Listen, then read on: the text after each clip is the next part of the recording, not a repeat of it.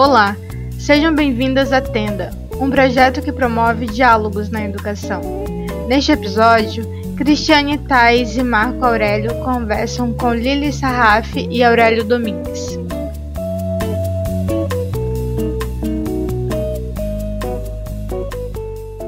Hoje é com muito prazer que a gente recebe a Lili Sarraf e o mestre Aurélio Domingues para conversar conosco sobre cultura e educação proposições dialógicas entre os saberes da cultura caiçara e os saberes da escola. Então, acho que a gente começa com a Lili se apresentando, falando um pouco quem, sobre quem ela é, desse encontro com o mestre Aurélio. Você fala. Boa noite, boa noite, é, Marco, Cris, Aurélio. É, quero agradecer a vocês pela, pelo convite. Fiquei muito feliz em receber esse convite. É, em especial porque eu tenho me debruçado muito nessa questão do, dos saberes, né, ultimamente, porque eu estou desenvolvendo uma pesquisa, mas eu quero me apresentar primeiro, né, eu sou a Lili Sarraf, eu sou artista, trabalho com teatro de bonecos, né, e nasci a La Polila, e vivo aqui na, na na comunidade da Ilha dos Aladares, que é uma ilha que, que é muito próxima à cidade de Paranaguá, é um bairro né, de Paranaguá, é o maior bairro de Paranaguá, uma população com, com mais de 30 mil habitantes. E também sou arte educadora e atuo na, numa escola do, do estado aqui na Ilha dos Aladares também, né? Então, é, eu comentei que eu tenho me debruçado e, e, e estudado e, né, e, me interessado muito por essa, por essa questão dos saberes, e porque eu moro numa, né, a Ilha dos Aladares é uma, é uma comunidade, né, que ela tem uma, a questão da cultura popular muito forte, e, e, e eu sou muito próxima dessa cultura, né, participante de alguma forma. A gente acaba se envolvendo muito por ser, por eu ser educadora e artista, né? Acabo me envolvendo e também amiga dos mestres que, que, que desenvolve a cultura popular aqui na Ilha dos Aladares. E, em especial, o fandango, que é a, essa festa, uma festa, é, como a Aurélia sempre fala, uma festa muito bonita, né? E, enfim, o Aurélio vai poder falar um pouco melhor sobre ela depois, porque ele tem muito mais propriedade, né? É, mas como educadora, é, eu, e, e, estando desse lado, dos dois lados, né, na, na escola e na, na comunidade, participando dessa, dessa manifestação bonita que, que existe aqui de cultura popular, é, eu sempre tive uma, uma preocupação, assim, de, de por que, que a escola, é, de alguma forma, acaba não se apropriando desses saberes também, né? Porque eles são tão importantes, eles são tão bonitos, né? E eles, eles têm que se transformar em ciência também, né? Ele não tem que ficar só no, no saber que está só ali na comunidade, ele tem que, tem que, tem que estar dentro da, das universidades, dentro das escolas, né? E por ser professor, eu via isso muito de perto, sempre vejo isso muito de perto, assim, essa questão do, desses saberes, de estar em contato com eles e me incomodando o fato deles não estarem na escola não não como um saber, mas ah, muitas vezes como uma manifestação folclórica, né? Ou como um tema de aula só, não como um, um saber, né? Aqui né, na região, na Ilha dos Aladares, tem muito muito pescador, muito filho de neto de fandangueiros, né? E essas pessoas elas sabem muita coisa. Os saberes eles são muito importantes e a escola precisa se apropriar muito mais deles, né? Não culpando a escola, é claro, porque às vezes a, o formato, o currículo e tudo mais acabam é, não permitindo que essas, que essas relações aconteçam, né? Mas por que não a gente não começar a problematizar essas questões, começar a, a tentar é, colo colocar uma sementinha ali para ver se ela, se ela nasce, né? E a, a, educação na, na comunidade ela acontece também, né? A, a, o que a gente chamaria de educação não formal, né? Que são essas questões de repasse desses saberes. Então, a preocupação que esses mestres têm em, em manter a, cultura popular viva, é, do ensinar essa cultura para os jovens, para os adolescentes. É um movimento que o Aurélio, junto com a Associação Mandiquera, faz muito, né? Que é, que é trabalhar com essa com os jovens, né, tentando fazer com que os jovens é, compreendam é, essa, essa cultura como uma identidade deles também, né, e que ela sobreviva a partir daí.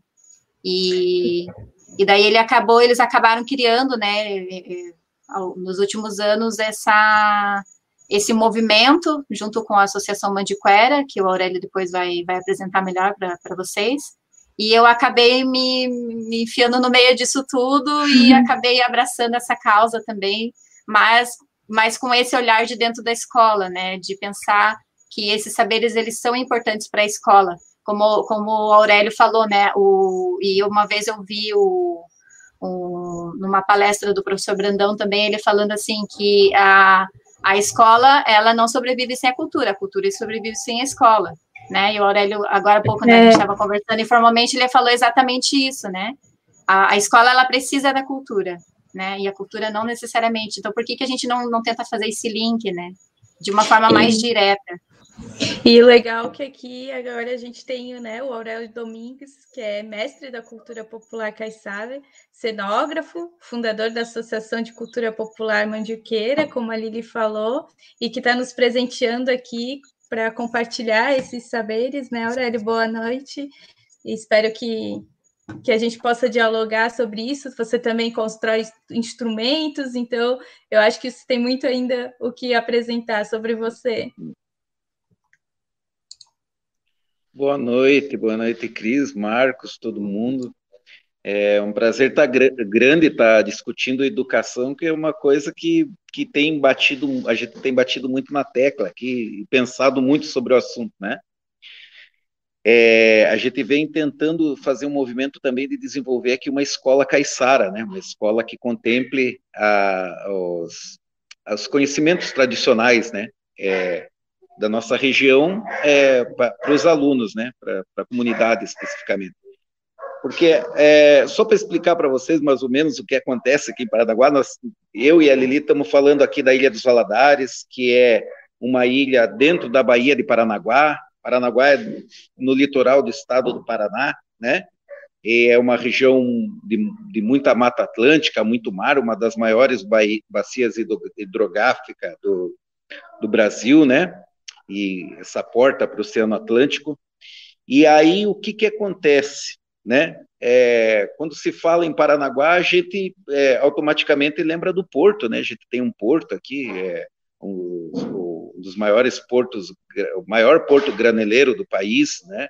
E um dos, o terceiro maior do Brasil, né? Em exportação. Então, é um porto muito importante, né? É uma cidade que mexe com o PIB do, do, do, do, do país, né? É, em movimentação de carga e tudo, então, uma saída muito importante, porque o Paraná é um estado agrícola, né? Mas tá bom.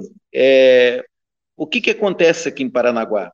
As pessoas aqui dentro da Ilha dos Valadares, por exemplo, como uma comunidade tradicional, elas, elas são, na maioria, vinda das ilhas e das baías, das comunidades pesqueiras aqui próximas, né? enxotadas muitas das vezes por causa da, dos conflitos que existem com leis ambientais.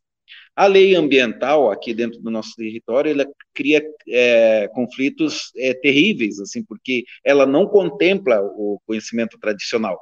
E quando não contempla o conhecimento tradicional, ela cria esses conflitos que enxotam a comunidade, né? É porque daí não se coloca escola, não se coloca posto de saúde, aí não se deixa o pescador pescar, não se deixa o pescador plantar roça, e vai indo, vai indo até que as pessoas vão saindo, principalmente os jovens vão saindo, porque não podem mas fazer as práticas tradicionais dos pais, dos avós, e daí tem que sair porque não sobra mais nada para ele fazer, porque a, as coisas de se fazer nesse, nesse contexto é justamente isso, né? E vem para cá e forma-se esse local da onde a gente está falando agora, Ilha dos Valadares. Ilha dos Valadares, é, em outros tempos, era chamava-se Valadares, porque aqui morava uma, uma família que era escravagista, né? Eles traficavam negros da África e aqui aportavam para poder fazer a quarentena e, e, vender em Paranaguá e assim distribuir, né? Então tem essa essa história muito muito triste, né? Essa passagem muito triste, mas depois que essa família foi embora, foi, ela foi é, ela foi é, daí habitada, né? Por todos os da região E, e, quanto mais a lei ambiental aperta o caiçara lá, mais o povo. Mas tá bom. É, o que, que eu queria dizer com tudo isso, fazendo um resumo bem rápido para vocês? O povo que chega aqui, que não pode fazer o seu trabalho tradicional dentro das comunidades, eles chegam aqui, principalmente a juventude, as crianças, eles são criados para trabalhar no porto a perspectiva do povo em Paranaguá, da maioria, né, do povo em Paranaguá, das, da juventude e tudo, é arranjar um trabalho no porto. Uma hierarquia maior ou menor, mas é o porto, é armazém, é desde varrer armazém até chefiar alguma diretoria de carga, né, de, internacional, enfim, é, esse, esse é o sonho, essa é a realidade das pessoas, né, sendo que a cidade tem um território pequeno, onde a maior digamos assim, o, o, o, maior potencial da cidade, na verdade, eh, seria turístico e cultural, né? A gente é vendido o tempo inteiro, o tempo inteiro por causa desse porto. E as pessoas crescem com essa mentalidade e se desfazem e esquecem da, da tradição, né? Os conhecimentos tradicionais. Agora vamos chegar no ponto principal aqui. É, Paranaguá.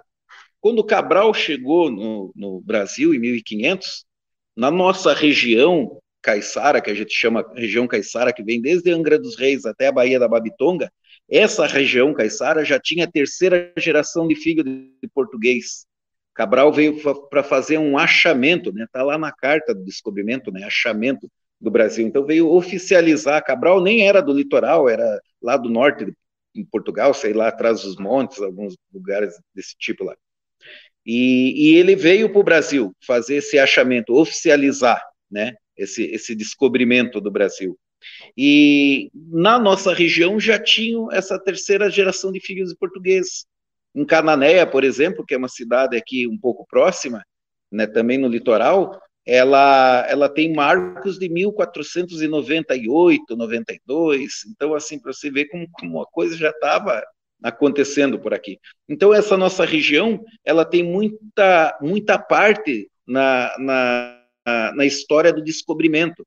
Então chegam-se os portugueses, eles se miscigenam com os índios, né? Isso amigável ou não é uma outra história para se debater, né? Tem muita história para a gente contar aqui, né? Mas nasce um povo chamado caboclo, português e índio, né? O caboclo, o caboclo é o caiçara, é o primeiro brasileiro o caiçara já é o primeiro brasileiro. Então, dentro da miscigenação tem caboclo, cafuso, mamiluco, né, que são as, as, as nações é, miscigenadas, né? Mas entre é, é culturalmente falando, tem o caipira, caiçara, o caboclo, né? Enfim, o caiçara é o primeiro, que é esse caboclo com caboclo, né? Então, o primeiro, é, é, é esse primeiro povoado brasileiro. Esse povoado, com mais de 500 anos, como é Paranaguá aqui, eu estou aqui dentro da nossa, nossa paróquia, é de 1578, para você ter uma ideia, né, nossa paróquia aqui do, da Nossa Senhora do Rosário. Então, mais de 500 anos tem muita história, muita coisa né, para ser contada, para ser pensada, para ser ensinada na escola, e isso não foi contemplado em material didático, não foi transmitido nas escolas, não, porque a cidade a todo momento se prepara para ter um porto. Então, isso é a grande questão, né? Então, a gente, tem, a gente mora num mapa que era indígena, onde tinham várias nações indígenas, daí, com a chegada do europeu, se, se fez um povo dos mais antigos do Brasil, que é o Caiçara, que criou manifestações como o fandango, né? Que, que, que tem vários elementos assim que podem, podem comprovar essa historicidade do fandango lá atrás, já na colonização, né? É, o fandango é uma manifestação de mais de 400 anos e está aqui vivo, fazendo baile de fandango, a gente faz baile, faz live de fandango, uma manifestação de mais de 400 anos, como é que pode isso? Isso sobreviver até os dias de hoje, quando a gente pensou que ia morrer, voltou tudo de uma forma assim que está agorizada hoje em dia, tocando fandango tal, uma bagunça de fandango aí que Deus o livre, né? Então, assim, é muita coisa, muito conhecimento para fazer uma rabeca, desde a tiragem da madeira, a lua, é, a maré que vai se pegar, o corte, o, o cálculo da acústica do instrumento, né? É, do, do, encordoamento, tá aqui um instrumento para vocês verem, né? Então, tudo isso depois eu falo para vocês também. Mas, assim, todo esse conhecimento, né, de roça, de mutirão, de, de palavreado, a gente está lançando agora o dicionário Caissara, porque tem muita coisa que a gente fala e as pessoas não entendem, daí eles falam, o quê? Lance um dicionário, né? A Lili, que às vezes fica panapareando argures, se parando no braço do tocanga aí, né? Você é sabe verdade. que a gente está falando. Então, assim, tudo Eu ia isso, mesmo é dizer, né, como que essa parceria linda entre vocês, né, esse conhecimento popular que o Aurélio tem e você, Lili, como educadora, né, trazendo esse diálogo para dentro da educação mais institucional, vamos dizer assim, tanto da universidade enquanto pesquisa, como da escola, né, enquanto produção de saber também, né, eu queria que tu falasse um pouquinho disso, né, desse dicionário e de como vocês montaram essa parceria, construíram essa parceria. É, a minha então, parceria com o Aurélio, ela vem de, vem de longo tempo, né? É, só, só um pouquinho. A gente vem, vem numa parceria meio artística, cultural, assim, de, de, de um tempo já, né? É, eu, eu, participo da, da Associação Mandiquera, que é essa associação que o Aurélio e o Poro, que é o, que é o nosso, nosso amigo, né, o é, companheiro, irmão praticamente do Aurélio, né, eles criaram a Associação Mandiquera um tempo atrás com essa preocupação da, da questão da salvaguarda do fandango das, da, e das manifestações de uma forma geral, né. É, então, a Mandiquera, ela se instalou na, na, na Ilha dos Aladares, numa região bem propícia, assim, uma região que tem ainda uma, é, a questão do, da preservação ainda, né, do, do ambiente, da, da, do mar, da, do mangue, né, e é um lugar, assim, propício para você ter uma vivência caiçada do que seria essa cultura de, de, de, uma forma geral, assim, né, de uma forma mais é, da raiz mesmo da, dessa cultura. E depois de um tempo eu conheci o Aurélio Poro e comecei a me envolver com essas questões todas da, da cultura. E foi, e foi interessante que foi no início da minha carreira docente como professora de escola, né? Eu estava saindo da universidade e conheci mais diretamente é, essa, essa cultura e me apaixonei por ela e, e senti, sempre senti, assim, depois com, com, com o tempo, né, um ano dando aula, dois anos, três anos, comecei a sentir que essa escola, né, que eu atuava, ela, a, a impressão que eu tinha que a, os muros da escola é, tiravam ela de dentro da comunidade, né? Era mais ou menos nesse sentido, assim, as pessoas entravam ali, elas estavam ali para aprender o que a escola tinha para ensinar. Então, um currículo muito fechado, é, professores, a gente não pode culpar, né, os professores, porque eles também, às vezes, não estão inseridos, né, nessa, nessa cultura, mas é, os estudantes, assim, muito, é, muitos deles é, é, entendendo, né, é, que eles estavam ali, como a Aurélio falou, para se formar, para terminar o ensino básico, para poder ir trabalhar no porto, né? E muitos deles já se envolvendo com essa cultura. Filhos de pescadores, por exemplo. Um dia, é, antes de eu começar a pensar o meu projeto de, de pesquisa, é, eu estava numa sala de aula, finalzinho da, da tarde, assim, e estava um dia bonito, assim, de sol, aquele, aquele dia bonito, assim, de, de que sempre faz aqui no, período perto do, do, do, do, final de ano, né? Aqui em Paranaguá, um calorzão, assim, eu parada na porta esperando o sinal bater para os alunos irem embora, né? E um, e um menino chegou, um piazinho assim de 11 anos, chegou assim para mim e falou: Ô, professora, é, e eu olhando para o céu, assim, só estava bonito, o sol brilhando, né? E, ô, professora, quando eu for, quando eu sair daqui agora, eu vou lá soltar pipa. E eu vou soltar pipa logo, porque é, lá pelas tantas, lá por sete, oito horas vai chover e eu não quero, eu não quero perder o, esse vento, né? Não sei o quê.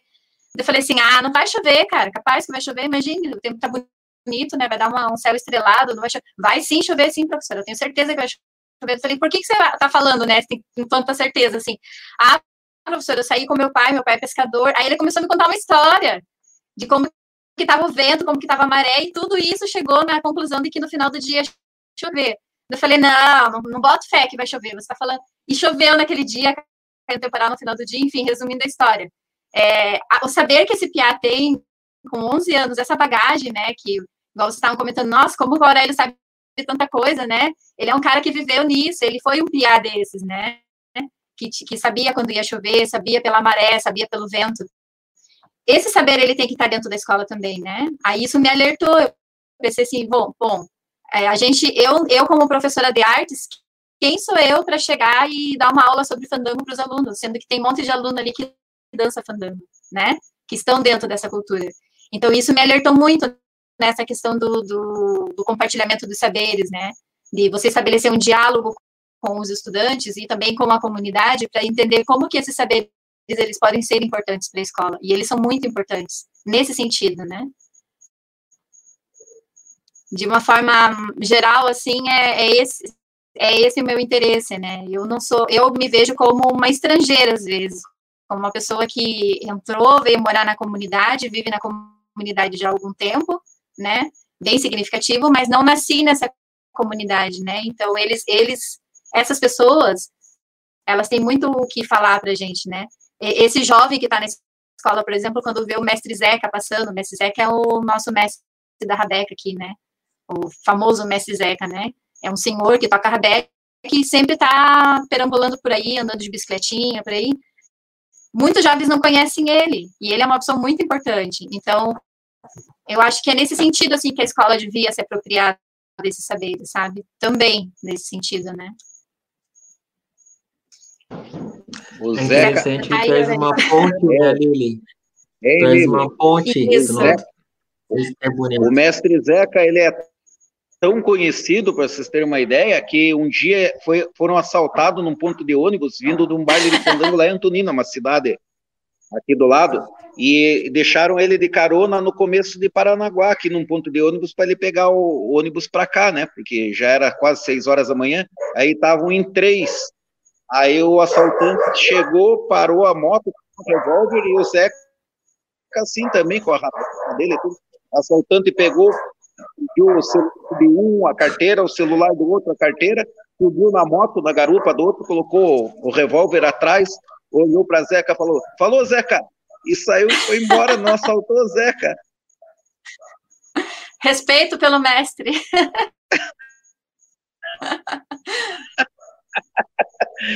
Ninguém sabe até hoje quem que era o assaltante, né? Mas eu sei que não assaltaram o mestre. Não. Ô, Aurélio, eu fiquei curioso aqui para te fazer uma pergunta.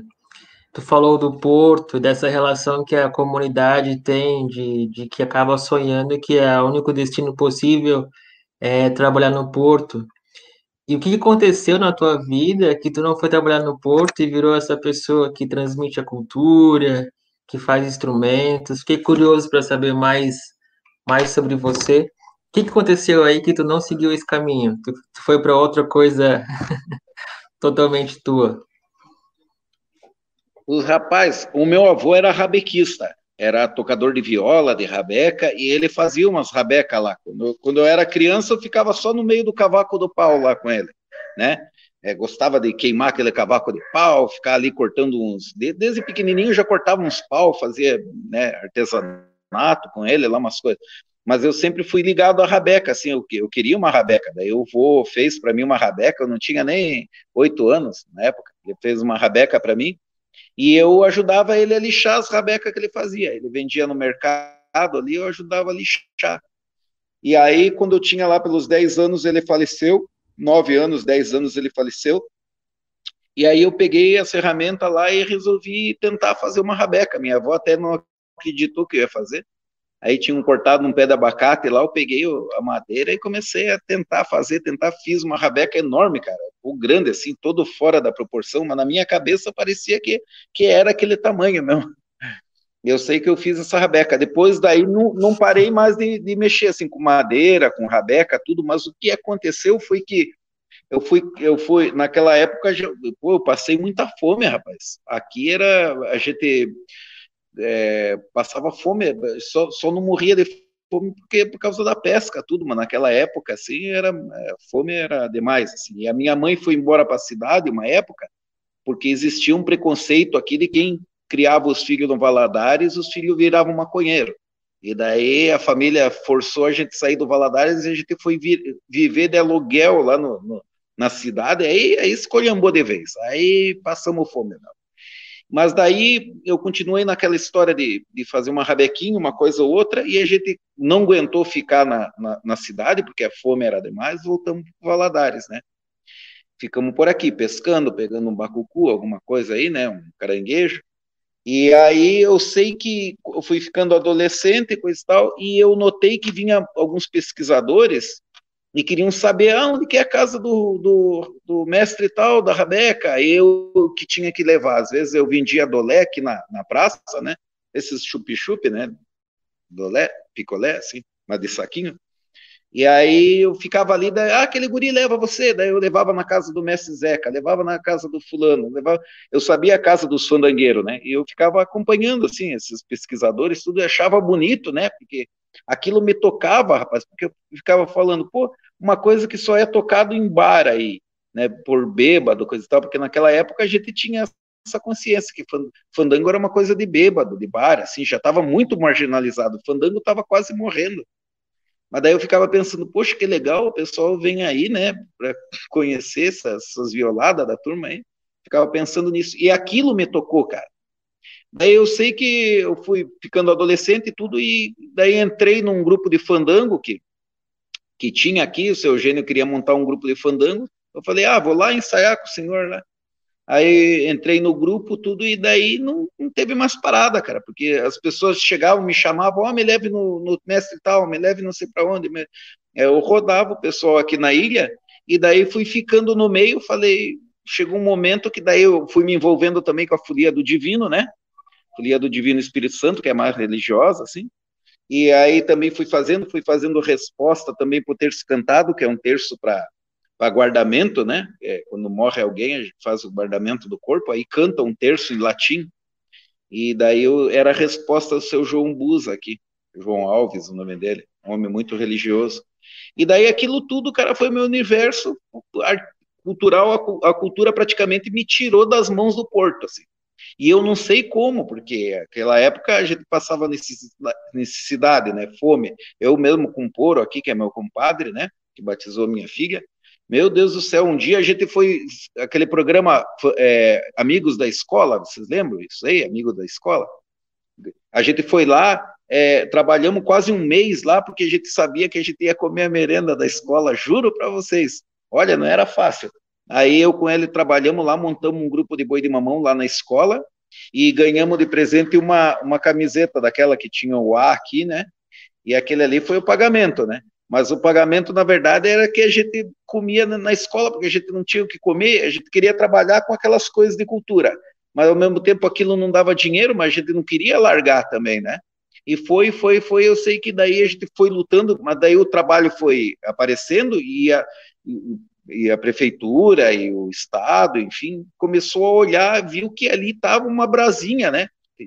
Então começou a se criar uma demanda, muitas professoras pedindo fandango, boi de mamão, essa coisa toda, e a gente correndo de um lado para o outro, feito louco, né?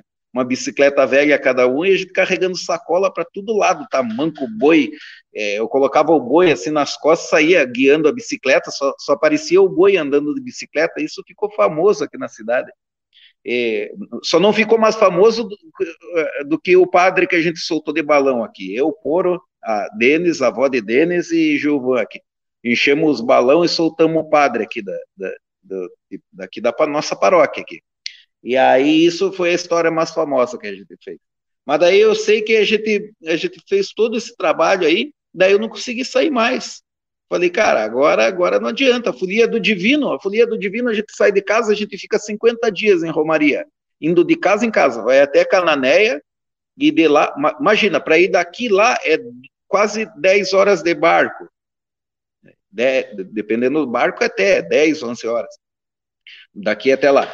E daí para voltar de lá cantando de casa em casa, imagine, leva 50 dias. Então, eu falei assim, que serviço que a gente vai pegar, daí o patrão vai mandar a gente embora, não, não tem como, a gente vai ter que achar um jeito de sincar. Aí eu fiz uma promessa para o Divino Espírito Santo, falei que se ele me, me ajudasse aí né, nessa batalha para que eu, eu não precisasse pegar um emprego registrado, assim, que eu conseguisse fazer minhas coisas sem, sem precisar é, ter uma carteira registrada, né? Aí eu ia continuar, ia continuar a romaria, ia continuar o trabalho com a criançada aí. Pois olha, é, a promessa foi bem quista mesmo, porque realmente não me falta nada. Daquele dia para frente não faltou nada. Veio um trabalho que foi o Sonora Brasil do SESC. A gente viajou 16 estados brasileiros, 53 cidades, e aí foi uma loucura, porque daí a gente veio, ganhamos um bom cachê e compramos esse terreno aqui. Eu falei, vamos construir aqui, nem que seja com madeira velha, aqui tábua velha. Pode ver aqui a, a parede aqui que a Lili falou aqui é tudo madeira madeira usada de, de tábuas de, de, de, casa de todo tipo, né? Eu construo, eu faço aqui, mas a casa é grande aqui, a casa é bem grande agora. Dá para dançar fandango, dá para servir a turma um barreado, dá, enfim. Mas daí eu não consegui mais sair disso, rapaz. Olha, Marco, foi foi uma coisa que não consegui mais sair. Agora, agora, não, agora nem que eu queira, não consigo, não, não tem como. Ainda bem. Se, se eu sair, eu, eu morro de fome, sei lá. Eu, eu não me vejo, eu não me vejo mais trabalhando num porto ou nem, nem varrendo armazém e nem chefiando lá em cima. Não me vejo, não me vejo. Né? Para mim não me interessa o dinheiro que ganha lá em cima, o incômodo que dá, e nem varrer armazém, com todo respeito ao trabalho, que é trabalho honesto, né? Mas não, me vejo fazendo isso. O que eu me vejo fazendo é construindo instrumento para dar para a criançada e para quem precisa, fazendo romaria, indo na casa de todo mundo, né? É, cantando. Olha que uma romaria não é fácil, das seis da manhã às 18 horas, cantando de casa em casa, sem parar, só para para almoçar, para comer alguma coisinha e, e, e, e, anda, e anda, e anda, até chegar aqui 50 dias. Então, essa, essa é a realidade que a gente vive aqui, mas é gostoso, é um sofrimento bom.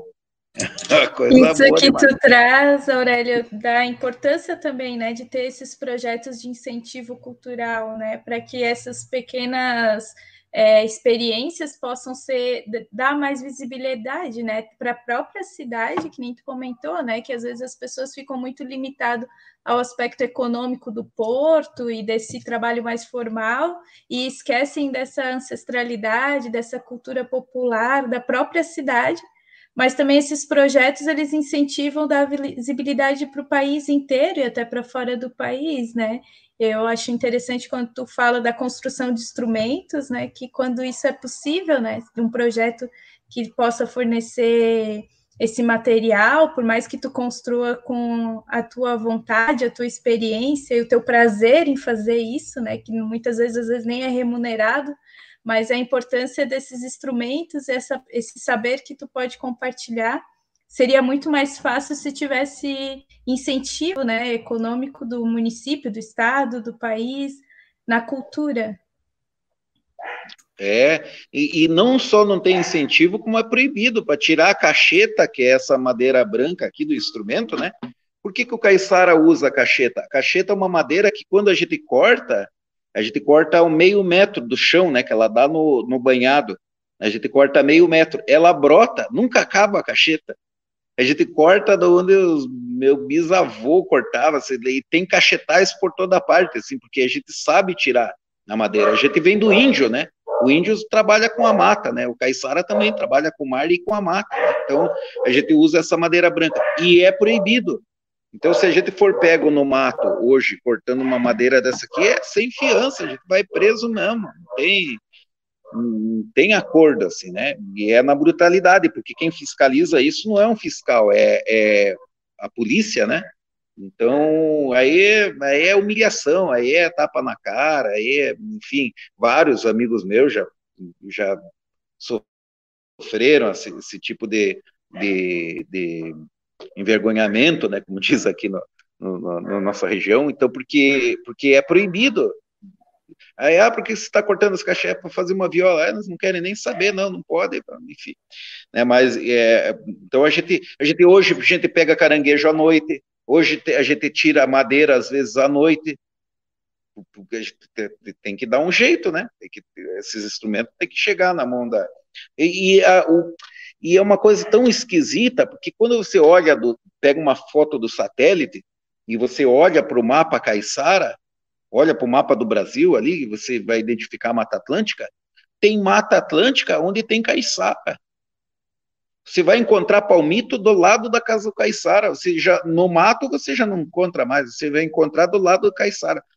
Você vai ver a, animais e passarinhos do lado da, da casa do porque ele coloca uma banana, coloca uma comida ali para o passarinho, tudo. Então assim, e olha a mata no nosso entorno, a nossa mata atlântica, nosso território é onde está a maior parte de, de mata atlântica. Ele é quase completamente tomado pela mata atlântica porque a gente a gente sabe usar dessa mata. E daí foi feito várias leis que tiram a gente desse contexto, né? Que fazem, que, que nos proíbem de, de a gente usar aquela mata ou aquele mar sustentavelmente, né? Então isso cria um, uns conflitos assim que, que geram um transtorno enorme, assim, principalmente para a questão da tradicionalidade, né? É muito é, é muito triste, assim, se a gente for analisar o fato, o conflito, assim, é muito triste. O que nos alegra é que Fandango é uma festa maravilhosa, é uma festa alegre, a festa do divino é uma coisa que nos traz esperança, e daí a gente vai, porque a gente, a gente sente, essas festas fazem com que a gente sinta que aquilo é um direito nosso, e que a gente vai tirar a madeira, mesmo que ela é proibida, mas a gente vai tirar, vai, vai, vai, no momento que a fiscalização não vai achar, gente porque é um direito nosso. Um dia eh, eles vão estar sozinhos, né? É, hoje em dia está todo mundo a favor deles, né? As leis, os órgãos, a gente é totalmente a favor da, da, da proteção ambiental, de leis que proíbam especulação imobiliária, montagem de fábrica, de é, aumento do, do porto aqui dentro da cidade, dentro do território, enfim, a gente é a favor de tudo isso. E coisas que possam causar desastres naturais. Tudo. Agora, a lei de proteção tem que contemplar o conhecimento tradicional, né? E isso a gente está falando de lei ambiental. Mesma coisa, como o nosso assunto é escola, mesma coisa é escola. Porque às vezes o caiçara começa a acreditar que não é o direito dele. Ah, porque está na lei, é proibido, e daí ele não para para analisar que não, que é um direito dele, é um direito dos descendentes dele, né? ter um lugar no território. Hoje em dia tem filhos de, de caiçaras que têm que sair da, de ilhas, de comunidades aí, porque o, o, a lei não permite que construa mais uma casa na comunidade. Daí a pessoa vem embora, vem embora para a cidade, aí aqueles pais ficam lá, ficam velho, vem embora para a cidade também, aí uma, duas, três casas abandonadas, tem, tem, cidade, tem comunidades aqui que não mora mais ninguém, Daí essas comunidades ficam lá, daí são vendidos para Boticário, Natura, para esses órgãos grandes aí, né? Quase tudo vendido para eles. E por, por, causa da cota de carbono, essa coisa toda, e, e é isso que acontece. Então, assim, não só. É, é, então, assim, o, o que, que eu estou falando? É que o, o, o, fato de não se aproveitar o conhecimento tradicional traz todo esse transtorno. Na questão escolar é a mesma coisa, né?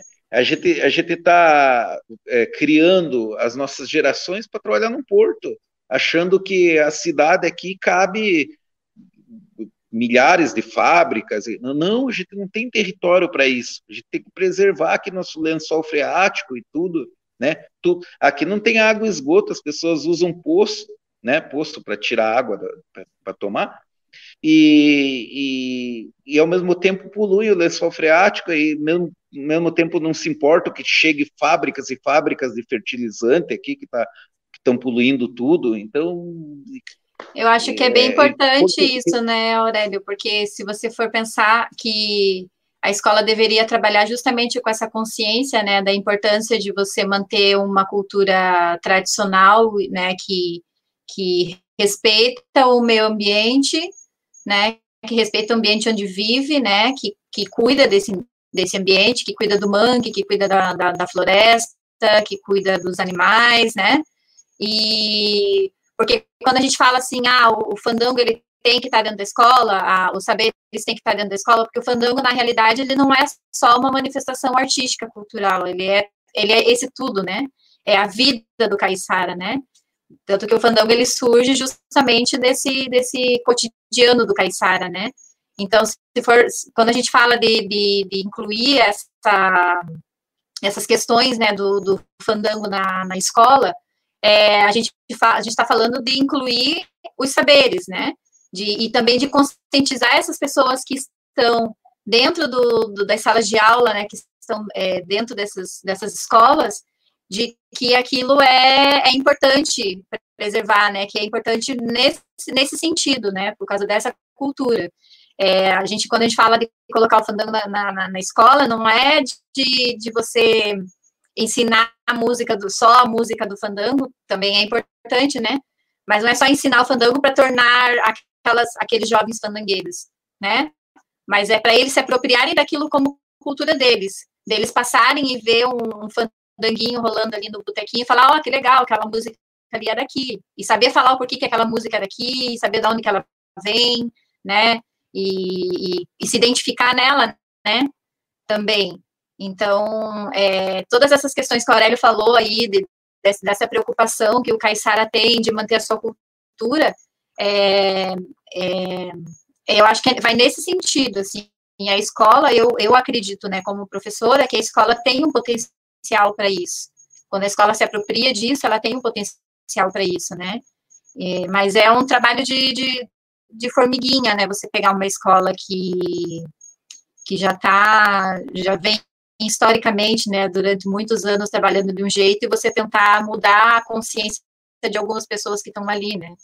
De de talvez não trabalhar na perspectiva lá, igual o Freire falava lá da educação bancária, né, de tentar incluir coisas diferentes, fazer com que as pessoas, os alunos conheçam, né, é, a mandiquera, que, que é importante falar também que essa questão do, do quando o Aurélio e o Poro criaram a mandiquera, com essa preocupação de, de manter, né, a mandiquera também é um espaço educacional, né, porque eles ensinam os jovens, é, tem muito fandangueiro novo que está surgindo agora por causa desse trabalho que eles fazem, né, dessa preocupação que eles têm, mas eles abriram também um precedente que é de, de profissionalizar o, o, o fandangueiro, né, do fandangueiro começar a ganhar cachê pelo trabalho que ele faz, começar a ganhar projetos, o fandango foi, foi tombado como patrimônio imaterial pelo IFAM, agora o IFAM precisa, né, tem que ter essa obrigação de, de, de criar, né, é, esse movimento, né, ajudar ajudar nesse movimento e criar editais, enfim, todas essas questões, que partiu justamente desse, desse movimento de salvaguarda, dessa preocupação dessas pessoas que, que, que tem essa, que vivem essa cultura, né, que defendem, né, com, com unhas e dentes essa cultura, e, e acabou respingando em vários lugares, né, a gente vê, assim, muito muito mestre de, de fandango, assim, dos mais, mais velhos, né, que acabaram também se beneficiando com esse, com esse movimento e acabaram comprando esse movimento também, né? Ah, agora, agora nós temos um, é, por exemplo, vou dar um exemplo bem pequeno disso, né? O, o, o Aurélio, o pessoal aí da, da Mandiquera, eles conquistaram um espaço, na, na, um espaço dentro da, da, da, do município, que é a estabelecer os bailes de fandango todo, todo mês. Então, todo mês tem que ter o baile de fandango. Né? Uma coisa que a prefeitura já não consegue não fugir mais, é uma coisa que eles conquistaram, não foi uma coisa que a prefeitura falou, não, nós queremos apoiar o fandango, vamos, vamos pagar uma cachê para vocês irem lá tocar um baile, né? Foi uma conquista deles. É uma conquista que agora eles não perdem mais. E os fandangueiros mais antigos, que não tinham isso antes de se criar esse movimento, eles agora já já sentem falta quando não existe, né? Ah, não tem não tem baile nesse mês por quê, né? Mas é uma coisa que não existia antes, é uma coisa que aconteceu porque justamente esses fandangueiros mais jovens, com esse com essa garra ou com esse com esse conhecimento, né, do, do, do, do querer mais, do poder mais, né, de, de colocar o fandango em outros em outros setores que o fandango não estava, né, colocar a cultura popular em outros setores que não estava, como por exemplo em editais, né, e as as questões todas, eles acabaram vindo é, reconhecendo esse benefício e, e, e, isso fez com que o fandango começasse a ser mais difundido também na, na comunidade, porque antes era muito fechadinho, né, entre eles, os fandangueiros faziam fandango para os fandangueiros, né, as, as pessoas acabavam não vendo, né, o fandango acontecendo. Então, agora a gente já tem uma festa que acontece na comunidade, já tem o fandango do, do mercado, que é, um, que é aberto para várias pessoas, enfim. E isso eu acho que é bem importante. Foi uma coisa, foi um ganho, assim, uma conquista, mas de uma luta muito grande, assim, que a gente vê que eles, que o Aurélio, a Mandiquera, eu falo Aurélio, mas é a Mandiquera que são várias pessoas envolvidas, né? É... Isso é interessante que tu diz, Lili e o Aurélio também, de não institucionalizar só a educação, né? Que a, que a cidade, a comunidade toda, ela pode ser um espaço educativo, né? Não tá só na escola, mas nessas outras, esses outros espaços não formais e informais que também tem muito a ensinar, né? E como o Aurélio estava falando, uma apresentação dessa de rua, de casa em casa, as crianças, os adolescentes, jovens também aprendem, né? Nesse dia, num, num evento da, da cidade, do, do, desse estilo da, da cultura também se aprende nas praças, nas ruas, não só nas instituições, né? Como na e acho, acho interessante na tua fala, Lili, trazer essa questão para até mesmo para os professores, né? Porque quando se trabalha fandango, não, não se trabalha apenas aquela música, aquele folclore ou a dança. Talvez isso tudo é só a ponta de um grande iceberg, né? Então, existe toda uma cultura por trás, toda uma população, um povo, uma identidade que o Aurélio já nos apresentou muito bem. E, e isso é interessante na educação, né? Conhecer esse contexto todo, para além de dizer, ó, oh, esse é, é, o fandango, essa é tal coisa, mas realmente se aprofundar naquilo que está fazendo. E aí que a tua, a tua fala é muito dialógica, né? É muito feiriana nesse sentido. Ou seja, de identificar qual é a necessidade que aqueles alunos e aqueles estudantes precisam, né? O que, que eles têm que entender quando eu falo do fandango?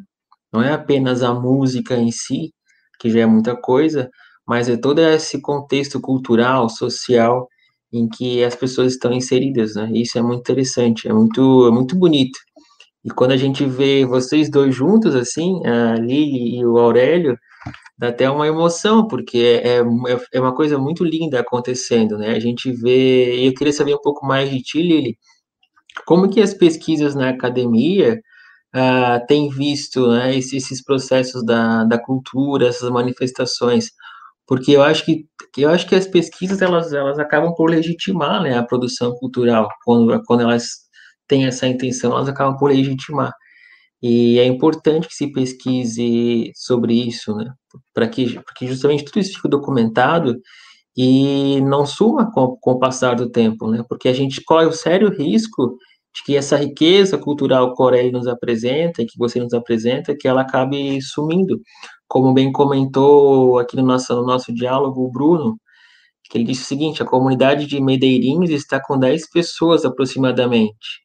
Então, se não houver pesquisas, registros, né, de disso que está acontecendo, como que essas coisas vão passar para a posteridade, né?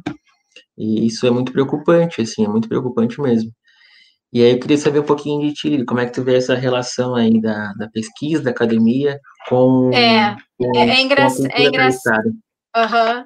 É engraçado, é interessante você tocar nesse assunto. Nós estávamos é, numa conversa esses dias, assim, de, de, de disciplina, né, de, de mestrado, e conversando justamente sobre essas questões da, da questão de como que a cultura popular ou as culturas tradicionais são tratadas dentro da academia, né?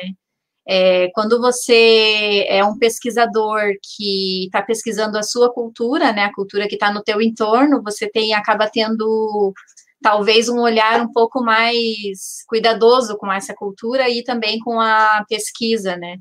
Porque, a, a, a, inclusive, esses, essas últimas semanas eu, eu fiz uma, uma, uma sistematização de trabalhos, né, para saber o que, que tem se falado sobre a relação da, da escola com a cultura, né, dentro da academia. Quais são as, as pesquisas que já foram desenvolvidas relacionadas a isso? E tem pouquíssimas, assim, relacionadas à, à cultura caiçara especificamente, né?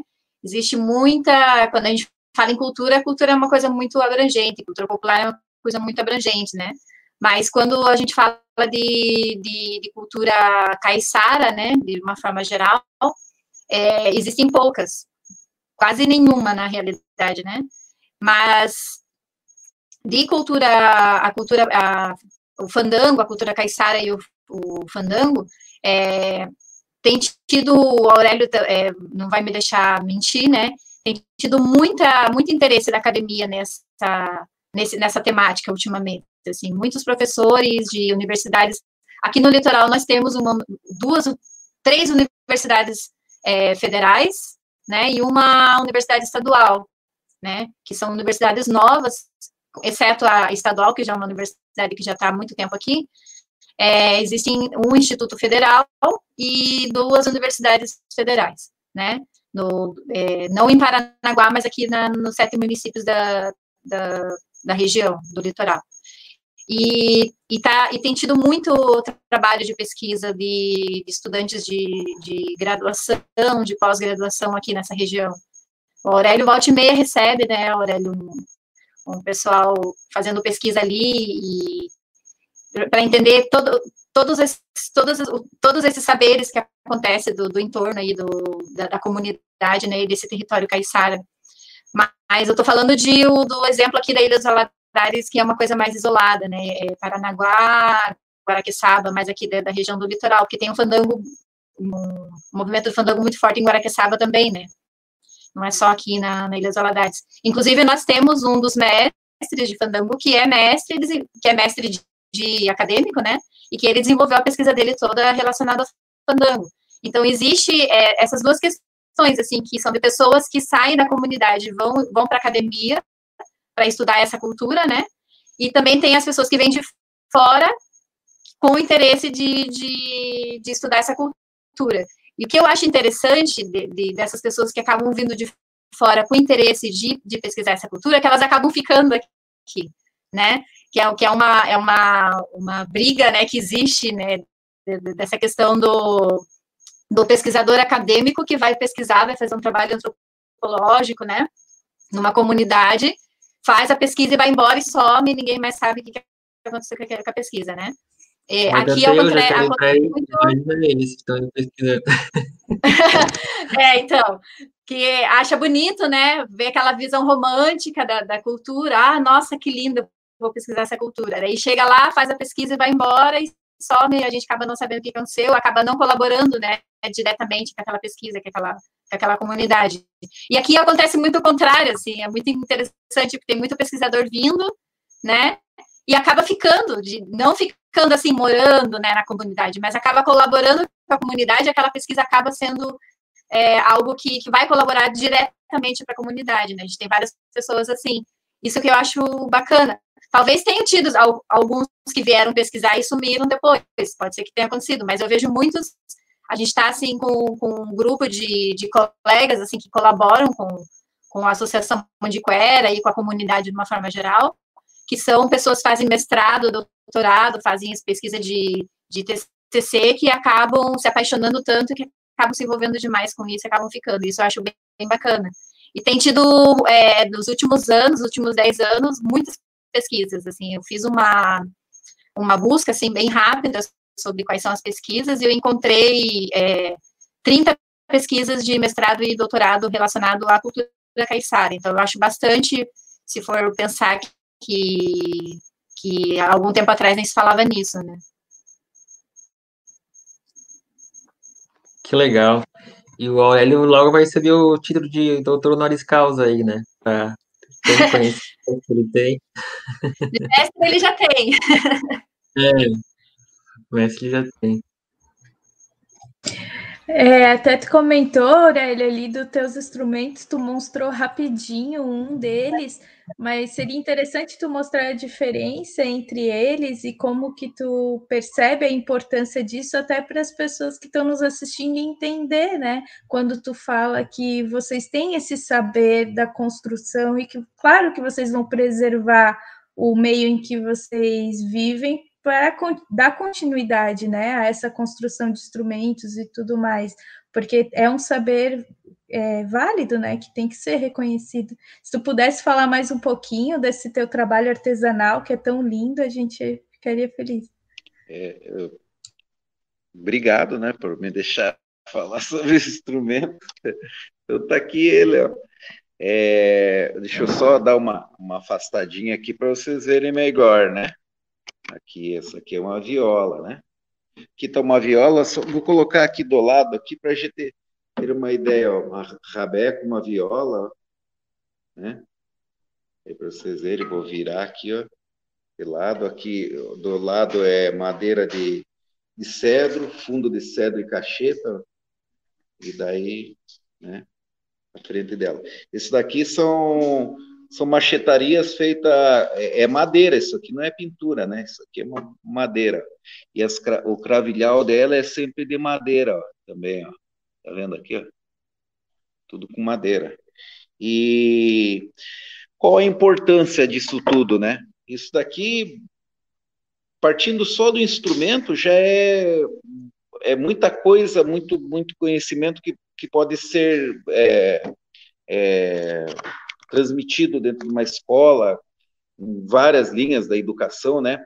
Eu sempre cito um exemplo que uma vez veio um curso de engenharia mecânica aqui, né? Conheceu o Fandango, vieram dar uma volta em Paranaguá e conheceu o Fandango, e, enfim, é, é, aqui no Valadares, né? Enfim.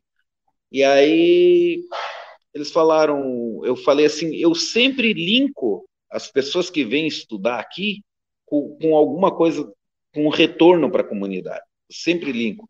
Porque a comunidade, a gente vem se organizando há 500 anos. A gente vem se organizando. E, de repente, se, se criam leis ambientais, se criam leis em cima do povo, do nosso território, tudo, que não contemplam os saberes tradicionais. Então, a gente não pode agora, em pouco tempo, a gente se reorganizar novamente para poder manter vivas as nossas tradições e os nossos saberes populares né? Então, como, como que a gente pode fazer isso? Trazendo pessoas que também nos ajudam, né? Então, a pessoa, a partir do momento que a pessoa conhece, a pessoa começa a preservar também, né? Ninguém preserva uma coisa que não conhece. Então, a gente sempre faz essa troca. Esse curso de engenharia veio e, e daí eles me questionaram, mas o que que... Aonde a gente pode ajudar vocês? Falei, várias coisas. Ele tem problema no, no cravilhal, que se podiam desenvolver uma máquina que fura exatamente na medida para colocar o cravilhal. É, essa divisão aqui é, que a gente faz, né, uma divisão matemática, então, dependendo do, do, do tamanho do instrumento, ela, ela modifica a divisão aqui vocês poderiam construir o gabarito. O, o, o, pandeiro tem essas platinelas aqui, que é super difícil cortar esse latão aqui e curvar ele, porque ele, ele, é, ele é curvadinho, né? Dá para ver aí, né? Ele é um pratinho, né? E como é que a gente corta isso, né? São coisas que vocês podem desenvolver dentro da física, né? O que vocês propõem de, de, de afinação, de espessura de, de cordas de aço para colocar para que haja uma compensação, uma equalização do som. Então, assim, só falando de engenharia mecânica, né? E daí rolou que dentro do curso de engenharia mecânica eh, foi liberado duas bolsas para dois grupos desenvolverem alguma coisa, né?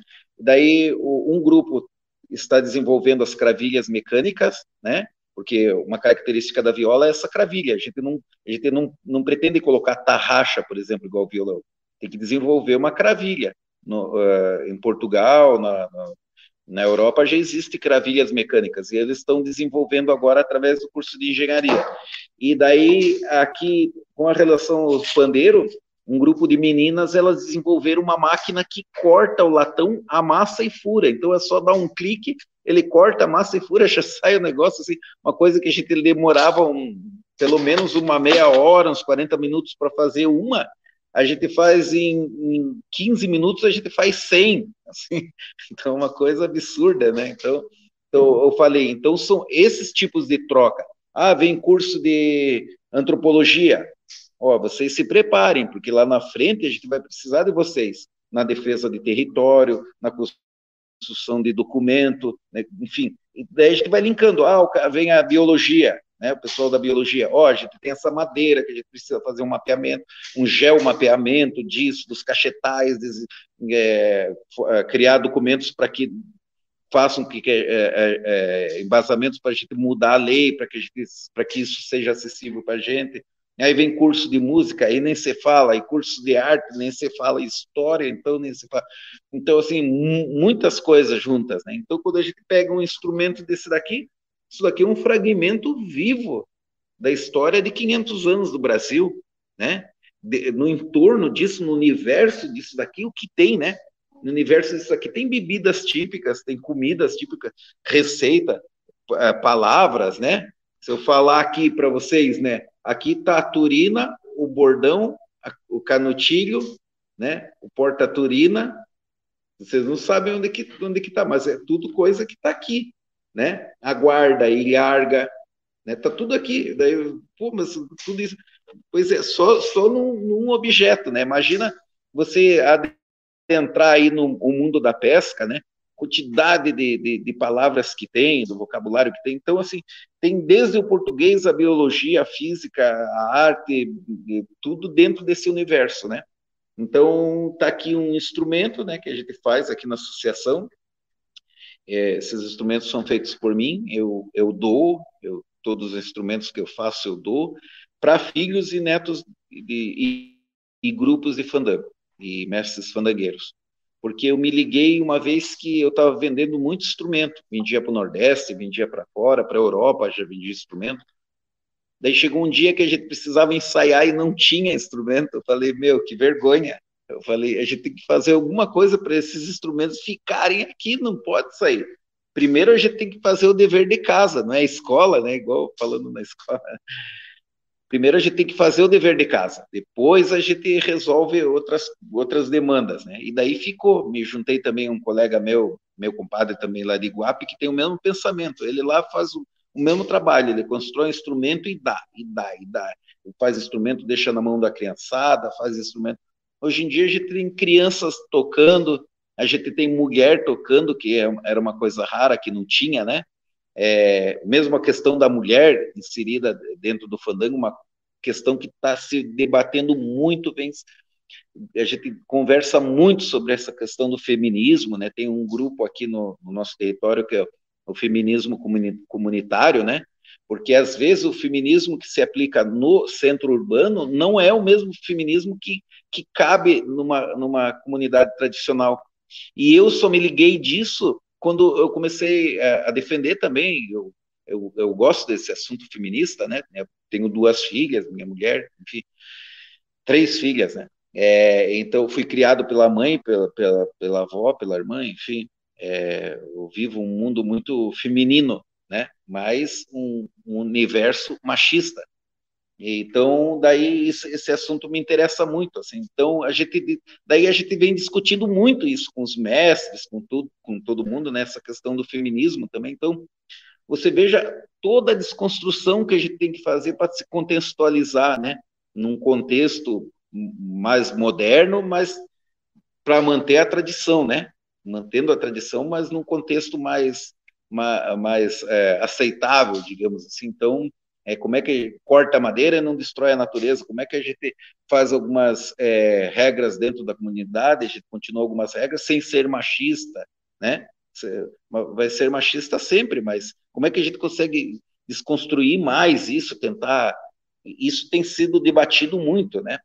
É através da escola, é formando, formando as, as pessoas, é debatendo.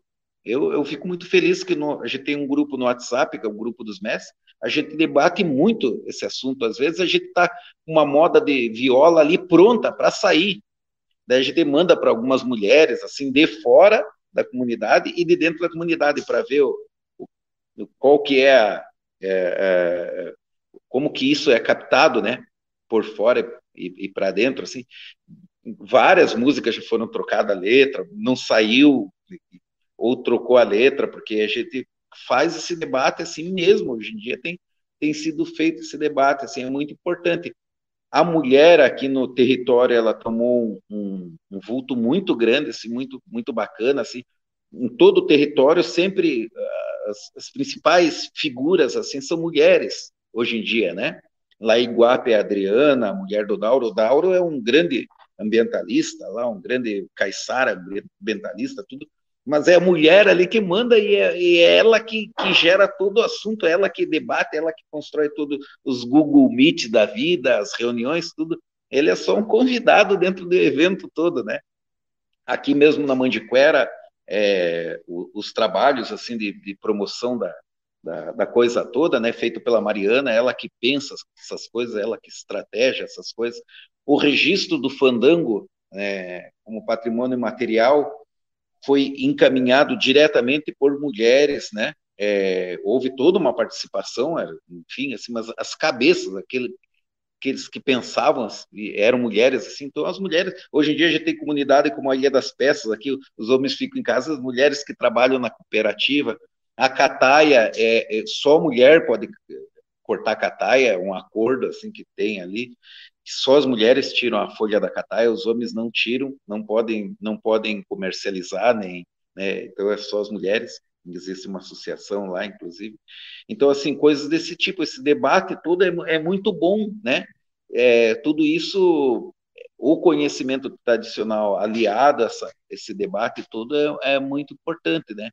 E uma, uma simples coisa, por exemplo, como instrumento, né? Um simples objeto pode trazer muita coisa. Agora, imagina todo desse de coisas, né? Então, hoje, é, como a Lili é, citou aí também, a gente tem a gente fala muito em movimento, né? Eu, te, eu tive a felicidade de, de estar duas vezes num camarim conversando com o Ariano Suassuna.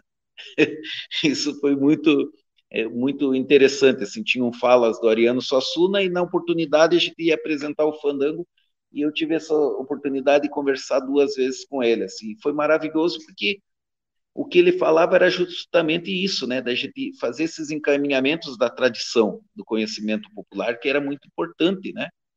Claro, o brasileiro consome tudo, o brasileiro chega aqui a música internacional, tudo o brasileiro consome, mas daqui a pouquinho já está nascendo uma, um outro ritmo que, que levou aquilo em consideração, então é uma coisa impressionante, é uma fábrica, né? Então, assim, tive essa oportunidade e eu comecei a entender movimentos como o movimento armorial, por exemplo, em Pernambuco, né, que trouxe é, a questão das, das tradições né, culturais, né, para dentro do, do ambiente da arte, né, e faz essa troca do erudito com o popular, com o convencional, tudo, e cria-se um grande movimento, né. E quando a gente chega a, a, a essa, essa esse caráter de movimento é muito interessante, porque o movimento ele engloba tudo. Não é só a apresentação, ah, são vários artistas fazendo. Não. Um movimento é tudo. É, é o teatro, é o circo com aquilo, é a música, é a literatura, é a educação, é até, até chegar ao ponto dele criar uma estética. Hoje em Pernambuco já não se fala mais em movimento armorial, mas sim em estética armorial. Porque quando você olha, você, você já enxerga ali, quando você vê, por exemplo, o Alto da Compadecida, né? Você já sabe que aquilo é nordestino. Você não precisa nem escutar, nem, mas aquilo já é uma estética nordestina. Então, assim, a gente ainda não tem essa estética, a gente ainda está no movimento.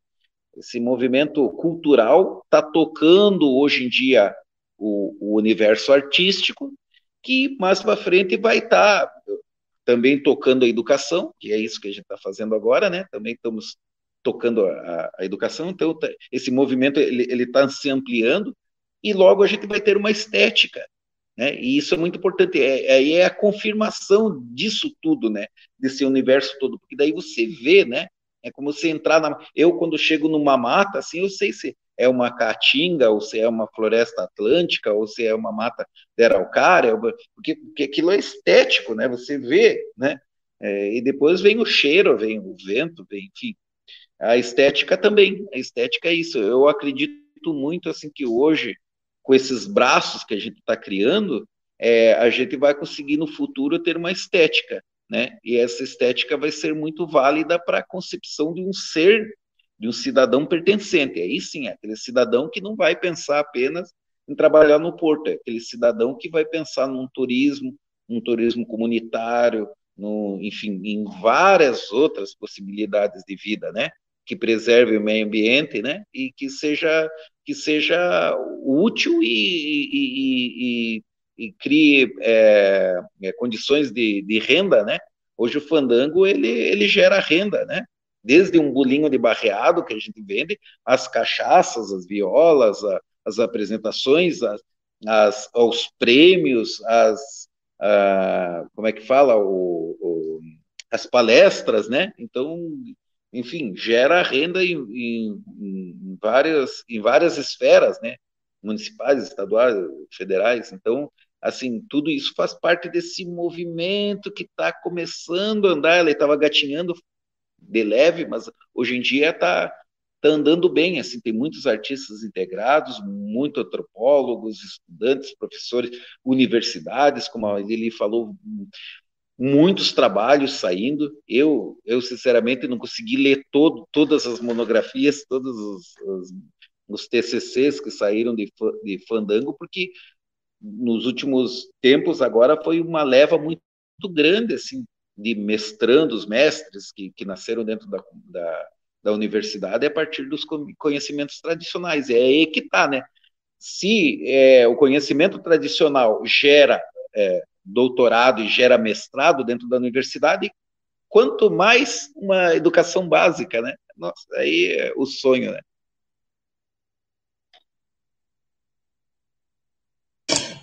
E, é, e Muita beleza nessa fala. É, a gente queria até perguntar aqui se seria muito pedir humildemente que você cantasse um pouquinho, talvez algum algo, uma prosa, não sei, alguma coisa que possa dar para a gente o gostinho é, disso que você está nos mostrando. Vamos ver aqui se isso aqui deve estar bom.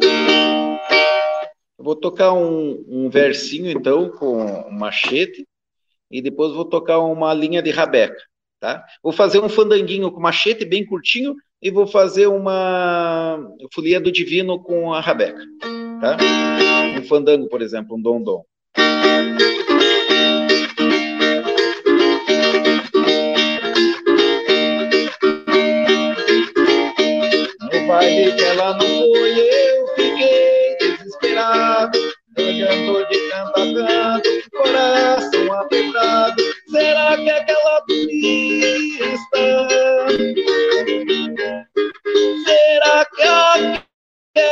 Turista nunca mais veio para esse lado?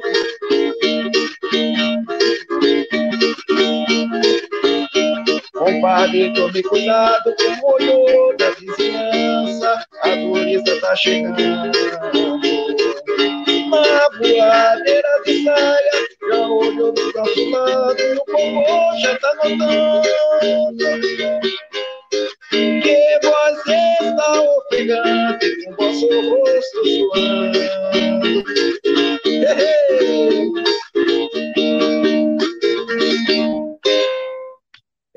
Conta a história do o rapaz, ele, ele ficou apaixonado por uma turista, então ele fica ele sabe que é um feriado assim, então ele está ali pescando, mas ele está meio de olho nas voadeiras que chegam com gente de fora, né?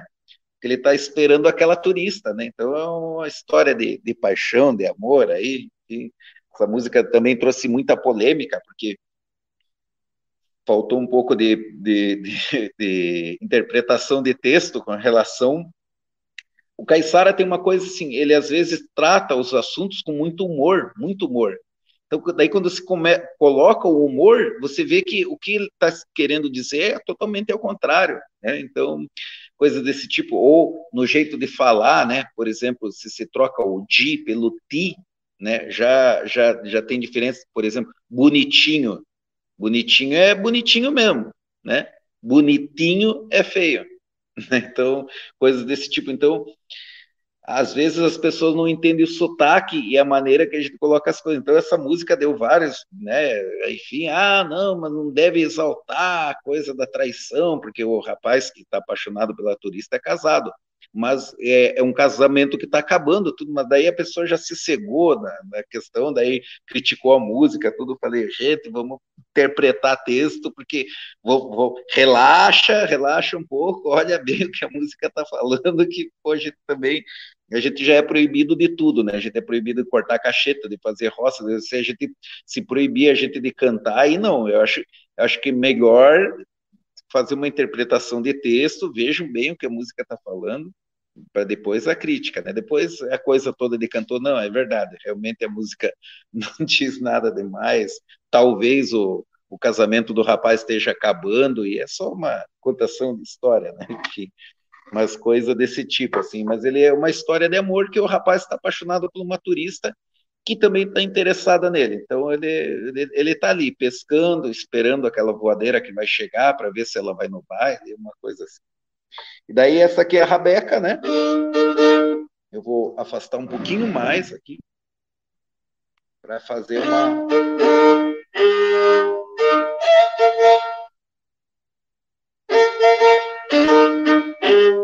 A música que a gente toca quando chega na, na casa das pessoas. A Romaria do Divino, ela tem um, um som meio medieval, porque ela nasce em 1300, 1322 em Alenquer, Portugal, né, que foi definitivamente instituída, né, ela, por volta de 1300, ela já, ela já era instituída pelos padres franciscanos. Daí, em 1322, a rainha Isabel, esposa de Dom Diniz, lá em Alenquer, patrocinou uma primeira festa do fandango. Séculos depois, o Brasil foi descoberto e isso veio para cá e a gente tem hoje preservado a folia do divino como tradição com função social até os dias de hoje. E as pessoas que chegam aqui, eles, eles ficam é, abismados, assim, porque como é que pode uma música medieval que música medieval na, na, na Europa, por exemplo, ela só está dentro de conservatórios. Não existe mais a música medieval com uma, uma função social, sociocultural, né? E daí aqui a gente tem no Brasil as folias de reis, folias divino, que são coisas dessa vertente medieval que ainda tem função social. Eu vou tocar Aqui só na Rabeca talvez vocês não sintam essa textura medieval porque falta caixa, né? Caixa que dá aquela aquela coisa marcial assim medieval, mas eu vou tocar um pedacinho.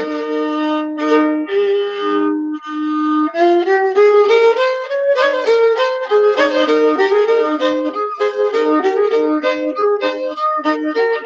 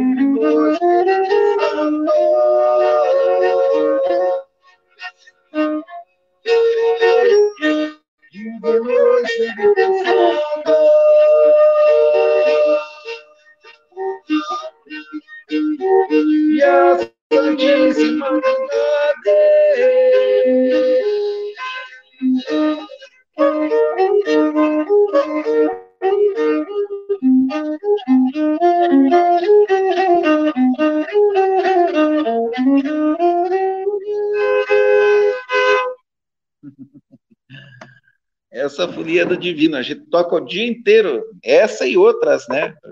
São várias as, as músicas que tem, né, para tocar.